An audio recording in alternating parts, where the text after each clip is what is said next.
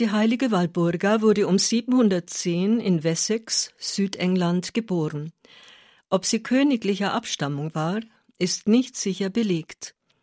Man kann jedoch davon ausgehen, dass ihre Familie dem angelsächsischen Adel angehörte. Aus dieser vornehmen Sippe gingen außer ihr noch einige bedeutende Missionare hervor. Der heilige Bonifatius, ein Onkel, ist uns als Apostel Deutschlands bekannt.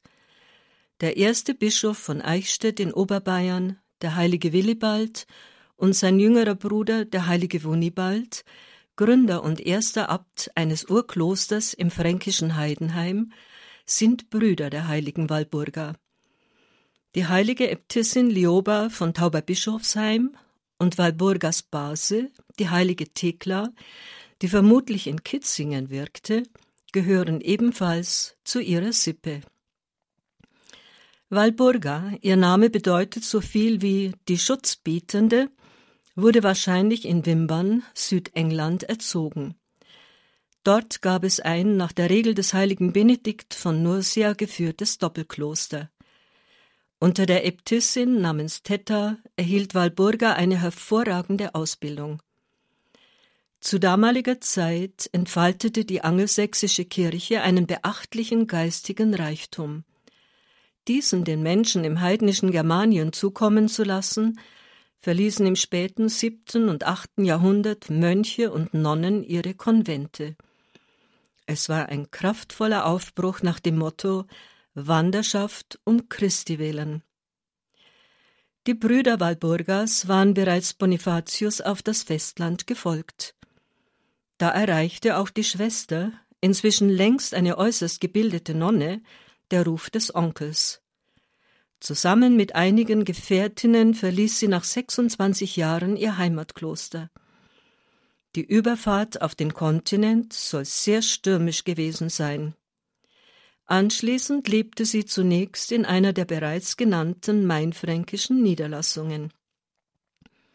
Wunibald, der jüngere Bruder Walburgas, hatte im Jahre 752 in Heidenheim ein Kloster gegründet, dem er als Abt vorstand.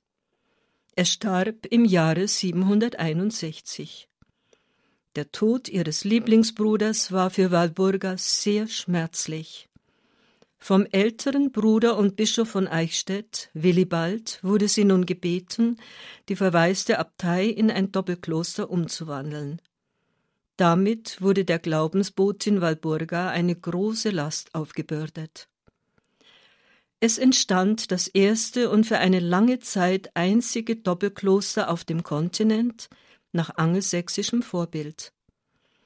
Die Äbtissin Walburga organisierte hervorragend den Klosterbetrieb, machte die Abtei zu einem religiösen und kulturellen Mittelpunkt. Mit ihrem Eifer für die Sache Jesu, ihrer Glaubensstärke, ihrer Hingabe und mit ihrer Mütterlichkeit war sie für alle ein großes Vorbild. Stets war sie innig mit Gott verbunden. Gegenüber kirchlichen und weltlichen Machtinstanzen, zu denen sie rege Kontakte pflegte, zeigte sie große Souveränität. Vielen Menschen aus der Umgebung des Klosters wurde Walburga liebevolle Beraterin und Helferin in leiblichen und geistigen Nöten. Bereits zu ihren Lebzeiten sollen sich auch Wunder ereignet haben. Am 25. Februar 779, so die Überlieferung, sei die Äbtissin in Heidenheim gestorben. Vermutlich wurde sie dort an der Stelle des heutigen Walburger Grabmales beigesetzt. Im 9. Jahrhundert, zwischen 870 und 876, ließ der damalige Bischof Ottger von Eichstätt ihre Gebeine in die damalige Kreuzkirche seiner Bischofsstadt bringen als Teile der Reliquien Walburgas 893 in das Benediktinerinnenkloster von Monheim, Schwaben, überführt werden sollten, fand man die Gebeine von Feuchtigkeit getränkt vor.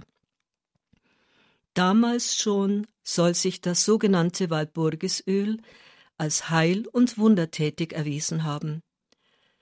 Bei einer erneuten Umbettung im Jahre 1042 Nun in die Krypta der nach ihr benannten Abteikirche St. Walburg in Eichstätt bestätigte sich das Ölphänomen. Dieses und zusätzliche Wunderzeichen führten dann zu ihrer Heiligsprechung. Seither bis heute wird das sogenannte Walburgisöl, eine glasklare Flüssigkeit, in kostbaren Schalen aufgefangen. In kleinen Glasfläschchen wird es an hilfesuchende Gläubige verteilt.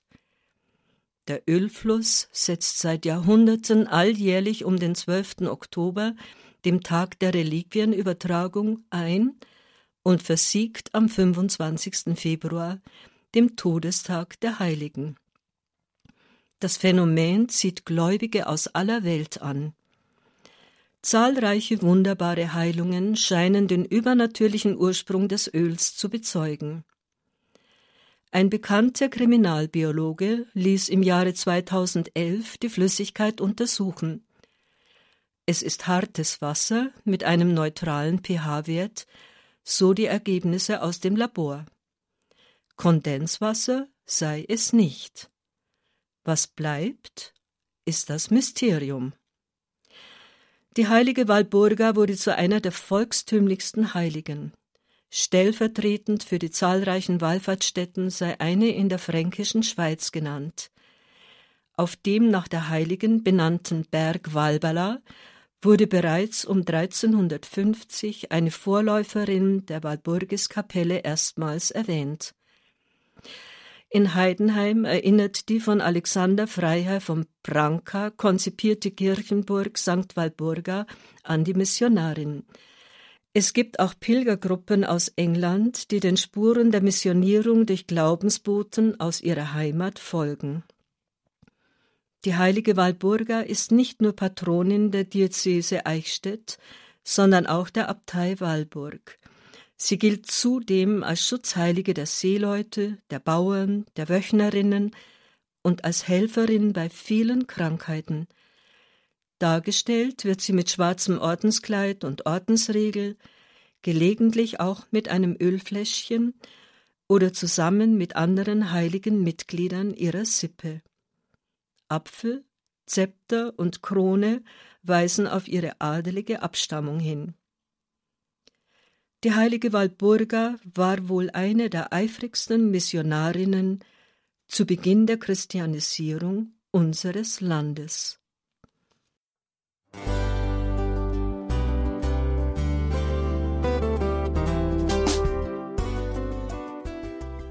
Liebe Zuhörerinnen und Zuhörer, vielen Dank, dass Sie unser CD- und Podcast-Angebot in Anspruch nehmen. Wir freuen uns, dass unsere Sendungen auf diese Weise verbreitet werden. Dieser Dienst ist für Sie kostenlos. Für uns ist er allerdings mit einem nicht unerheblichen finanziellen Aufwand verbunden. Deshalb sind wir für jede Spende dankbar. Alle Bankverbindungen unserer Spendenkontos können Sie über unsere Homepage horeb.org unter dem Menüpunkt Spenden einsehen. Dort besteht auch die Möglichkeit, online zu spenden. Natürlich nach den neuesten Sicherheitsstandards. Sie können diese Informationen auch bei unserem Hörerservice unter der Telefonnummer 08328 921 110 erfragen. Ich wiederhole die Rufnummer 08328 921 110. Vergelt's Gott für Ihre Unterstützung. Ihr Pfarrer Kocher.